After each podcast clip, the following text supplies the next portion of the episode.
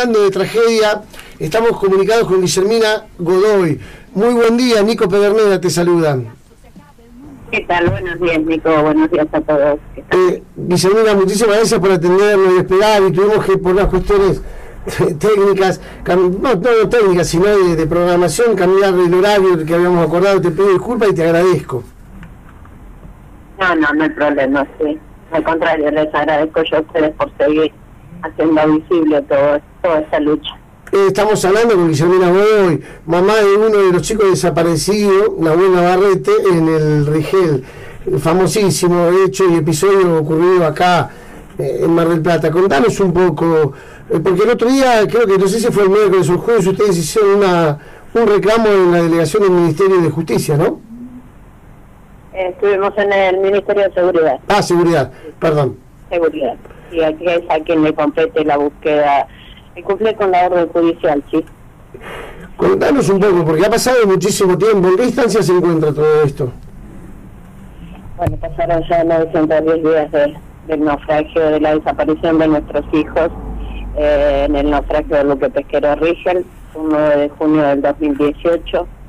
Y ya van 424 días de la orden judicial que libró el juez Gustavo Lloral.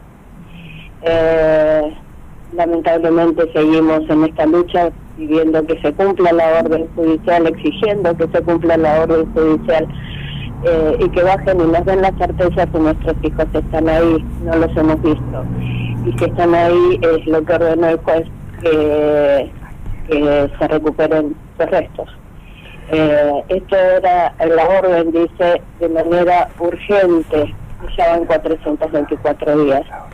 Eh, nosotros en algún momento nos presentaron unos pliegos, y resulta que no son pliegos, son bosquejos de pliegos, eh, siguen con evasivas. Por eso decidimos eh, marchar allá, seguimos buscando y haciendo visible todo esto, eh, y bueno, nos ha acompañado mucha gente en esta marcha. Cortamos eh, Torredón y la Cera justamente para llegar al Ministerio de Seguridad eh, y que nos atendieran. Que nos, no es que nos atendieran exigiendo una fecha, ya no, no pedimos ya mañana, pero si es urgente la orden, tiene que ser en carácter urgente. Guillermina, disculpame que te interrumpa. Un poco para José López te habla. Un poco para aclarar a nuestros oyentes que por ahí no están tan interiorizados en el tema. Esa orden judicial, ¿a quién va dirigida? ¿Quién tiene que ejecutar eso que ustedes están pidiendo? La orden judicial va dirigida a jefatura de gabinete. En ese momento, en octubre del 2019, fue dirigida a Marcos Peña, quien eh, dejó eh, la orden expresa antes de irse para que se cumpliese que se hiciera todo lo que fue necesario para que se cumpliese. Eh, ¿Qué pasa? La orden judicial, la jefatura de gabinete se delega a las al ministerio donde compete la fuerza, que en este caso sería prefectura, ¿no? Ah, y es el Ministerio de Seguridad. Justo eso te iba a preguntar, porque jefatura de gabinete es un ámbito que por ahí no tiene, no, no los recursos materiales, pero los técnicos. Entonces, de ahí va directamente a prefectura. O sea que en este momento quien tiene que ejecutar eso es la prefectura naval argentina. Eh, no, ellos lo que tienen que hacer es el armado de pliegos y llamar a licitación. Eh, con vista de los familiares, eh, porque lamentablemente, eh, como digo siempre, estamos cada día peor en nuestro mar porque Prefectura no tiene personal idóneo en el equipamiento, Argentina no lo tiene, claro. el Estado no lo tiene, así entonces la orden es expresa y es clara que se, se ordena de manera urgente, en carácter urgente, que se arbitre en todos los medios del Estado o de terceros. Está bien. Y en este, en este orden de cosas, eh, ¿Ustedes tienen idea del costo de que saldría esto? Eh, hasta ahora las empresas, en primer lugar, como no queríamos que fuera prefectura que nos hiciera todo esto, porque es juez y parte y sigue siendo. Por ellos no tenemos a nuestros hijos hoy y a tantos otros hijos. ¿eh? Eh, ellos tenían que armar los pliegos y llamar a licitación a empresas. ¿Qué pasó? Eh, se mandaron mail a distintas empresas, hay empresas que son totalmente desconocidas y que sabemos, hasta yo que soy mamá nada más, eh, sé que, que no tienen eh, los recursos Eh, se llamó, hay una sola empresa, eh, dos empresas que contestaron ya y pueden hacer las dos primeras etapas, que es la inspección externa, o sea, la inspección de la zona a casi tres años, ¿no? El 9 van a cumplirse 30 meses, eh, y bajar un ROC, no entrar. Bueno, eso tiene un costo eh, hoy de 975 mil dólares, faltando la otra parte, ¿no? Sí, sí. No, le preguntaba esto porque eh, el hecho de un gasto para el Estado tiene que estar en algún lado presupuestado, si no, por eso ustedes tienen con La respuesta, claro, que no se están dando como la orden. A ver, entre todas las respuestas eh, que venimos recibiendo en todo este tiempo, desde el otro gobierno y lamentablemente en este gobierno que, que dice que, o sea, que es de nacional y popular, porque también hemos recibido esto de que eh, el año pasado los presupuestos eh, estaban ya destinados y como la orden fue en octubre, no había presupuesto. estuvimos con, nos han recibido en este, este miércoles Soledad Laplace, jefa de, de mm, jefa de, de derechos humanos, del sector de derechos humanos. Y, bueno, es exactamente lo mismo.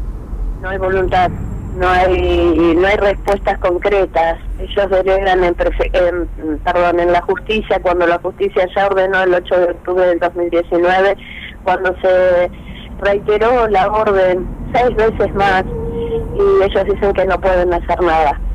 Eh, que hicieron todo lo necesario. Me entregaron un informe que creo que un chico de 10 años, no, no sé, a pesar de ser un, ministerio, eh, me entregaron un informe de todo lo que hicieron, eh, como si lo hubiera escrito un chico de 10 años. Esperamos dos horas, o sea que calculo que fue en esas dos horas que le escribieron, que ya lo vengo esperando hace 15 días, sin membrete, errores ortográficos, eh, una, una barbaridad para un gobierno en el que creíamos y queremos creer que es de los trabajadores. Eh, siempre evasivas, nada, ninguna respuesta, queríamos una respuesta concreta, no como dije recién, no mañana, no pasado, pero que me digan, bueno, en marzo lo hacemos, ¿eh? no, no, evasivas, estamos esperando ahora que el miércoles que leamos bien nos dijeron este informe y que el miércoles se comunican con nosotros. Eh, una vergüenza, una vergüenza. La verdad que es claro y es eh, doloroso escuchar y ver prácticamente cuando llegas hasta resquebrajarte y emocionarte lo que debe ser la pérdida de Nahuel. ¿Cuántos chicos más, aparte de Nahuel, fueron desaparecidos con el Rigel? Son ocho, ocho, ocho chicos. Jonathan, Amadeo, Luciano Mieres, Cristiano Osorio, Rodrigo Sanita, Rodrigo Blanco, Ese eh, Rodríguez, Nahuel, eh, Daniel Rodríguez. Eh, son ocho los chicos que, que están desaparecidos, que salieron a trabajar y hubo un estado totalmente ausente eh, por muchísimos años en nuestro mar. y hoy siguen desaparecidos. Y hay algo que no aprendimos en nuestro en nuestro país en nuestra no, hemos tomado conciencia que no podemos tener más desaparecidos. Eh, nunca más desaparecidos. Sin embargo en nuestro mar como lo dije siempre que queremos ser soberanos de nuestro mar y no tenemos con qué buscar eh, alguien que sale a trabajar el Estado debe garantizar eh, la integridad física de cada uno de nuestros eh, tripulantes de la pesca también son muchos los desaparecidos, muchos los naufragios, mientras los empresarios siguen engordando sus cuentas bancarias, ¿no? Y el Estado sigue sin tener eh, una respuesta o una solución a todo esto. Eh, seguimos sin eh, buques de salvamento, sigue estando el SB-15 Tango nada más, que ya se compró reciclado, ya se compró y se lo restauró está en el puerto de Buenos Aires, cuando el recurso importante está en la pesca, eh, en el paralelo 42, 44, eh, perdón. Hay cosas que son increíbles, perdóname Guillermina, ¿no? Sí, te decía que hay cosas que son increíbles, las decisiones que toma el Estado y todas estas cuestiones, qué poco de sensibilidad humana, ¿no? Que tienen algunos dirigentes de turno, no importa en qué turno les toque estar, pero lo charlan, me imagino, te responden lo que vos me decías, me breve, tiene una carta escrita mal, con falta de ortografía, por Dios. Así estamos en el país, lamentablemente estas cosas suceden, sucedieron y esperemos que no pasen más. Y vamos a poner nuestras plegarias y toda la energía para que esto se concrete, que se consiga el dinero, que se pueda hacer eh, la búsqueda y bueno, se encuentren a la y a los otros eh, tripulantes de, del Rigel. Está la orden, el Estado tiene que ser ejemplo. Eh, nuestro por menos se llevan, por, por, portación de cara o de gorrita, llevan detenido y el Estado hoy sigue sin cumplir.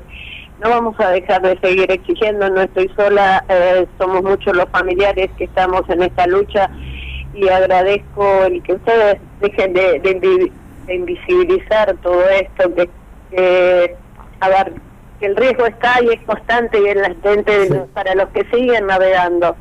Yo pido los restos o pedimos los restos nosotros de, de nuestros hijos, pero que no cueste más vidas, que no cueste más vidas.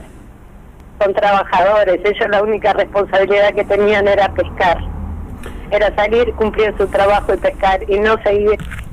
Eh, y no esperaban esto. Las condiciones, nuestra flota pesquera eso, está en total estado de obsolescencia. Eh, ¿Quién debe controlar? Que eso también lo he comentado, se lo dije. Nosotros hicimos un pedido para que haya una investigación interna y que se sumaría quien no cumplió con su responsabilidad porque el barco estaba roto ese día. No, no, al contrario, Terrible. Nada, al momento nada, al momento no se nos dijeron que era una, de las fuerzas de ellos y que ellos este, cuando le pedí que se que hicieron con ese, con ese pedido de investigación nada me respondieron. No estaba sola no había otras personas eh, no podíamos no nos iban a recibir en estas ni nos iban a informar en estas condiciones. Cuando me dijeron eso, que las condiciones eran porque había una marcha abajo, dije, eh, volvemos a qué tiempo, y vamos solos, estamos seis, siete horas y no nos atiende nadie, porque fuimos el día 18 de diciembre, siete horas esperamos en el Ministerio de Seguridad. Hice vista de los expedientes desde el 8 de enero que no se toca, eh, porque tuve que armar expedientes en jefatura de gabinete para ver cómo seguía la orden. Eh, son notas yo comento A, yo le digo A, pero eh, ¿qué hacemos con el, con el saber, con ese conocimiento? Eh, nada, nada, porque se siguen informando entre ellos, pero no se ha hecho nada. Entonces, bueno, ahora estamos a la, a la espera de, que el miércoles nos llamen eh, y ver cómo continúa todo esto. No se puede, se, o sea, es un derecho el que nos están negando a nosotros y a ellos, a la dignidad de ellos el, no buscarlos. Totalmente. Mira, Guillermina, te agradecemos tu tiempo. Es un tema que a nosotros nos interesa muchísimo. Vamos a estar expectantes y esperemos si el miércoles tienen novedades.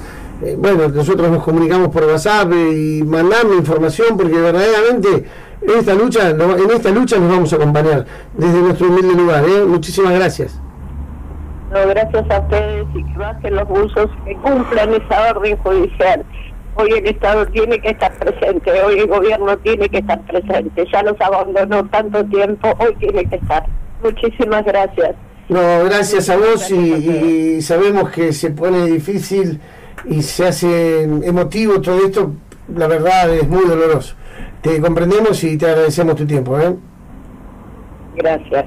Falta de trabajadores desaparecidos en el mar. Ahí está, el mensaje que nos deja Guillermina hoy. Basta de trabajadores desaparecidos. Eh, un abrazo grande, Guillermina. Un abrazo a todos, gracias. Bueno, estábamos con Guillermina Godoy, que lamentablemente nos contaba ese episodio tan, tanto, que a veces se reiteró tantas veces en Mar cosas parecidas, pero esta vez hay una lucha, hay padres, hay familiares y hay gente que quiere los restos de los desaparecidos.